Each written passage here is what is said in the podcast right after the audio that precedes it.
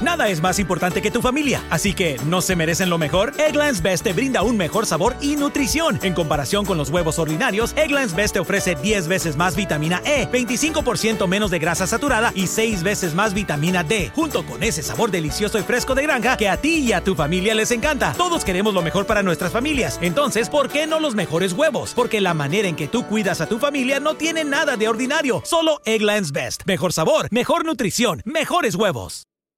Nada es más importante que tu familia, así que ¿no se merecen lo mejor? Eggland's Best te brinda un mejor sabor y nutrición. En comparación con los huevos ordinarios, Eggland's Best te ofrece 10 veces más vitamina E, 25% menos de grasa saturada y 6 veces más vitamina D, junto con ese sabor delicioso y fresco de granja que a ti y a tu familia les encanta. Todos queremos lo mejor para nuestras familias, entonces ¿por qué no los mejores huevos? Porque la manera en que tú cuidas a tu familia no tiene nada de ordinario, solo Eggland's Best. Mejor sabor, mejor nutrición, mejores huevos.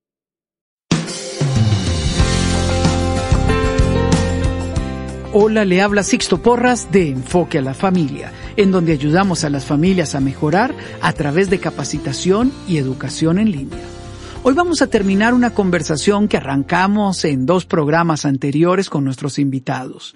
Ellos son Sebastián y Valeria Golucho. Sebastián es licenciado en Teología y Filosofía, pastor y autor de múltiples libros.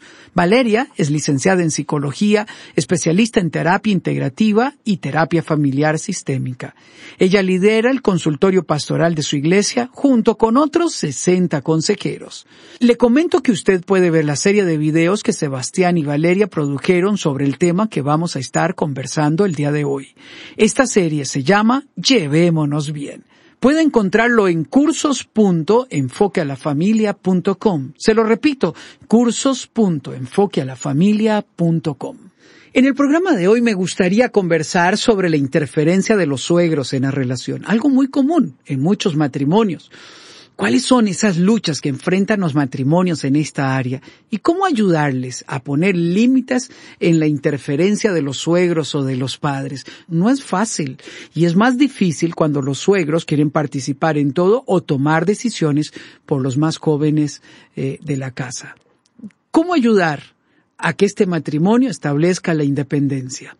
Bueno, primero entendiendo que todos los suegros del mundo, por excelentes que sean, son por naturaleza entrometidos, ¿no? Y seguramente nos va a pasar a nosotros también cuando se casen nuestros tres hijos, que vamos a querer digitarles todo, dónde tienen que vivir, qué nombre ponerle a nuestros nietos, bueno, no sé si tanto, pero eh, entender que no lo hacen de, malos o metidos, sino de esa naturaleza eh, paterna o materna que nos lleva a, querer cuidar o dar un buen consejo, abrirnos también, ¿no? Eh, tiene que haber un equilibrio, una cosa es permitir que nos digiten la vida y el otro extremo es cerrarnos y no escucharlos. Hay un montón de consejos sabios y sanos y positivos que un abuelo, un padre va a darnos y es importante que, que nos dé. Pero bueno, sobre todo entender que a partir del día que nos casamos, esta es una nueva familia, ¿no? Generalmente las charlas prematrimoniales ahí los chicos de la iglesia los hago mirarse, no sé, Jorge, mirar a los ojos a,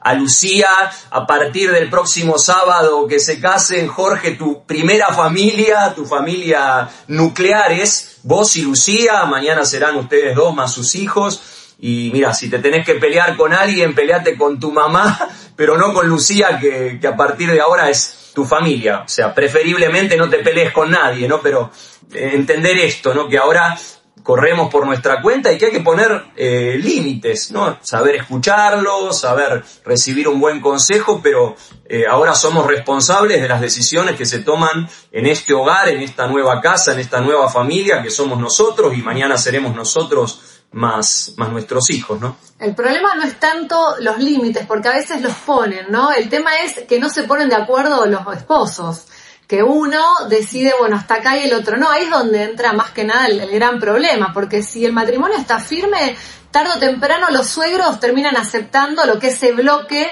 está queriendo decir. Acá la cuestión cuando no se termina nunca es porque uno de los dos no entiende cuál es la prioridad, ¿no? Y que la prioridad de ese matrimonio, como decía Celia, ahí es donde entran grandes discusiones por años, ¿no? Porque en realidad el matrimonio no se puede poner de acuerdo si vamos a la casa de ella o no vamos, o llegan a los extremos que esto por favor no lo hagan, bueno, vos andalo de tus papás y yo no voy. Y no, van a ser parte de la familia siempre, no pueden ahí separarse y decir como no me soporto a tus papás, a mis suegros, listo, vos anda para la Navidad, anda para el cumpleaños y los esposos se quedan o viceversa. No, a ver, es un matrimonio y a veces tenemos que estar por ahí con ese suegro que no nos gusta tanto, pero que va a ser familia y va a ser el abuelo de nuestros hijos. Entonces hay que tener mucho cuidado en esto, ¿no? Sí, y más allá de los límites, un principio espiritual mucho más profundo, ¿no? Que es el principio fundacional del matrimonio, el dejar, ¿no? Dejará el hombre a su padre y a su madre y la mujer lo mismo, con todo lo que eso implica, no solo la independencia física o, económica, sino cortar el, cordón umbilical, como solemos decir, ¿no? Entonces tiene que ver primero con una cuestión de, de madurez mental, emocional y espiritual, de decir, ok, a partir de ahora somos nosotros, suegros, cuñados, seguirán siendo familiares o la familia extendida, pero eh, entender esto. Si está ese principio y realmente dejamos, y a veces es un proceso de años, ¿no? No se da automáticamente el día que nos casamos, vamos dejando, ¿no? Y, estableciendo esos límites. Si, si, tenemos eso claro, el, matrimonio y la familia va a tener esa, esa identidad. Vamos a hablar ahora de una situación que muchas veces se da. Matrimonios que vienen de crisis tras crisis tras crisis y sienten que nunca salen de las crisis.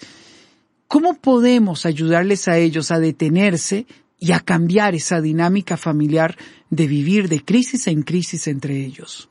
Bueno, ese es un proceso, ¿sí? Hay que tener idea de que para poder salir de esa situación se necesita de un proceso de restauración matrimonial y que en la mayoría de los casos solos no pueden, necesitan de una ayuda ya sea pastoral o una ayuda terapéutica con personas que crean en el matrimonio para toda la vida, ¿no? Que se puede salir de esas crisis y que se puede restaurar esa relación, reparar esa relación y volver a escribir una nueva historia. Claro que es posible, pero no lo pueden hacer solos. También tiene que ver mucho con poder rodearse de las personas correctas, de matrimonios que uno pueda verlos como eh, personas que los pueden ayudar, escuchar y aún poder disfrutar, ¿no? Porque estos matrimonios de crisis en crisis, cuando uno les pregunta, la mayoría están solos, muchos no, no comparten amigos matrimoniales, ¿no? Cada uno tiene sus amigos eh, por separados y en muchos casos no pudieron eh, restaurar o sanar cosas de su pasado, ¿no? Que siguen ahí, entonces cada crisis es una herida abierta, es como meter el dedo en la llaga y sigue sangrando esa herida, ¿no? Y hay momentos que ya hay que cicatrizar, que la herida tiene que de una vez por todas poder cicatrizar. Por esto yo por lo menos le digo a las personas que atiendo en estas crisis, no quieras cambiar al otro, ya basta con cambiar a, tu marido o a tu esposa, empezá a cambiar vos. ¿Qué cosas vos necesitas cambiar? Bueno, pero siempre soy yo, ¿no? Digo, bueno, pero esta vez intentá de no esperar que el otro cambie, sino hacer esos cambios profundos, ¿no? Poder ver a, a, tu esposo con otros ojos, qué fue lo que te enamoró, qué fue aquello que en algún momento eh, te atrajo de él, cuáles son esos momentos lindos, ¿no? También el poder conectar con esos momentos lindos, el poder hablar de cómo se conocieron, el poder ubicarse en esas tantas crisis, seguramente hubo momentos lindos, ¿no? Y a veces le digo, bueno, esos momentos lindos que pasaron, esos momentos de bonanza, empiecen a repetirlos, ¿no? Porque también el cambio eh, aparece cuando uno empieza a, hacer, a recurrir a esos patrones que funcionaron. A veces seguimos en la rueda de lo que no funciona y estamos otra vez y nos esforzamos sin darnos cuenta en lo que no funciona. Pero no nos detenemos a ver lo que sí funciona y poder sostener lo que funciona en el tiempo. Y yo les puedo asegurar que cuando uno sostiene lo que funciona en el tiempo empieza a cambiar la situación. Esa rueda disfuncional de comunicación o, eso de, de relación empieza eh, a transformarse y, realmente el cambio es posible. Sí, y es importante que alguno de los dos tome la iniciativa en, este buscar ayuda que decía Vale, ¿no? Generalmente es la mujer, como que los varones somos más autosuficientes y no, esto lo va a cambiar el tiempo y, sin darnos cuenta vivimos enroscados en esa, en esa rueda, ¿no? Hay una frase famosa que dice, si usted siempre hace lo que siempre ha hecho, siempre será lo, lo que siempre ha sido, ¿no? Entonces en algún momento tenemos que entender que no alcanza si hubiera alcanzado con nuestros propios recursos, ya lo hubiéramos solucionado hace rato el, problema, ¿no? Y, y, perder de nuevo la vergüenza y, y abrirnos y encontrar un ámbito eh, confidencial y terapéutico para resolver esos problemas que hemos comprobado miles de veces que no hay crisis, no hay problema, no hay situación, por, por dura que sea, que de la mano de Dios y con la ayuda oportuna no pueda ser resuelta, ¿no? Antes de continuar con el programa, queremos recomendarle una evaluación para matrimonios. Es un test que le va a ayudar a usted a identificar cuáles áreas está flaqueando su matrimonio y cuáles son habilidades que deben desarrollar para hacer crecer su relación. Queremos que su matrimonio sea próspero y saludable y por eso le invitamos a realizar esta evaluación gratuita para matrimonios. Aquí usted identificará áreas claves en las que su matrimonio va a mejorar y las herramientas que le ayudarán a fortalecer su vínculo con su cónyuge. Haga hoy la evaluación, visite el sitio enfoquealafamilia.com barra inclinada recursos. Se lo recuerdo, enfoquealafamilia.com barra inclinada recursos.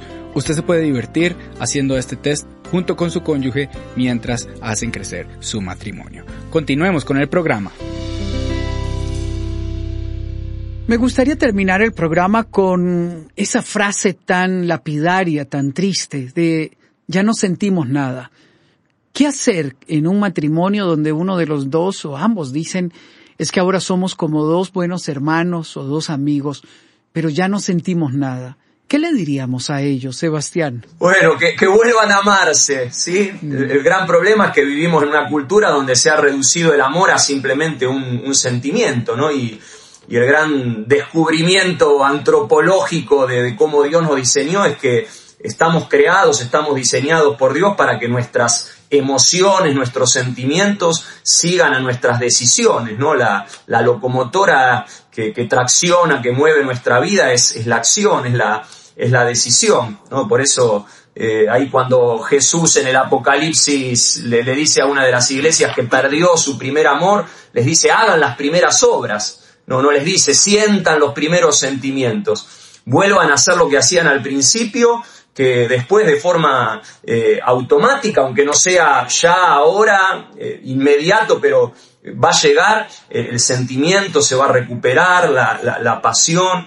Entonces lo mismo aplica a los matrimonios, ¿no? Perdimos el fuego, perdimos la pasión, bueno, vuelvan a hacer las primeras eh, obras, vuelvan a tener esos detalles, vuelvan a, aunque no te salga de las vísceras, decirle a tu esposa, te amo. ¿Qué le estoy diciendo? ¿Que siento mariposas en el estómago? No eh, le estoy diciendo que estoy eh, eligiéndote otra vez, que estoy nuevamente comprometiéndome a, amarte, a verte con esos ojos con los cuales te vi el día que, Cupido nos, nos flechó. Y cuando decidimos hacer eso, lo mismo aplica al perdón. A nadie le nace espontáneamente perdonar. Sabes, Sixto, recién me venía a la mente cuando Jesús estaba ahí orando, los momentos anteriores a, que lo vengan a buscar para crucificarlo, ¿no? Y le dice a, a su papá, por favor, si podés, que no me, no quiero morir, en realidad le está diciendo no quiero morir, dice que era tanta la angustia que tenía, ¿no? Y en ese momento si Jesús se hubiese llevado por sus emociones, lo más seguro que hubiese salido corriendo y se hubiese ido bien lejos, y cómo él entendió que había un propósito mayor a eso que sentía, ¿no? Y en ese propósito mayor dijo que se haga tu voluntad y no la mía, ¿no? Y gracias a eso estamos hoy acá hablando y diciéndole a la gente que hay esperanza. Y, y, lo trasladaba al matrimonio, ¿no? Cuando en ese momento no sentimos nada, es ahí donde uno tiene que entender que hay un propósito mayor a ese matrimonio, ¿no? Y en ese propósito mayor a ese matrimonio es donde uno no tiene que elegir por la emocionalidad, sino entender para qué está en esta tierra y empezar actuar. Por eso no, no tiene que esperar sentir, porque lamentablemente les tengo que decir que no van a sentir nada. Tienen que empezar a hacer. Y a medida que uno va haciendo, empieza a venir eso sobrenatural de Dios, ¿no? Eso que solamente Dios puede dar en una relación y podemos decir, pero con total certeza de estos veinte y pico años que trabajamos con matrimonios, que suceden cosas increíbles cuando uno, uno solo de la pareja por lo menos, empezó a creerle a Dios que su matrimonio tiene un propósito y es a propósito, ¿no? Y ya no importa lo que siento, sino entiendo lo que tengo que, que hacer. Fantástico. Deje que su decisión conduzca el amor que usted tiene y un día, pronto, usted comenzará a sentir nuevamente esas cosas maravillosas que un día sintieron cuando eran novios. Pero como han dicho Sebastián y Valeria, es importante que nosotros decidamos por vivir con un sentido de propósito. Mil gracias Sebastián y Valeria eh, por haber estado con nosotros. Siempre es un honor conversar con ustedes. El, honor es nuestro, Sixto. Los amamos mucho y les mandamos un abrazo enorme acá desde Argentina. Gracias, Sixto, es un placer. Muchísimas gracias y gracias a usted por habernos acompañado en el programa el día de hoy. Le habla Sixto Porras de Enfoque a la Familia.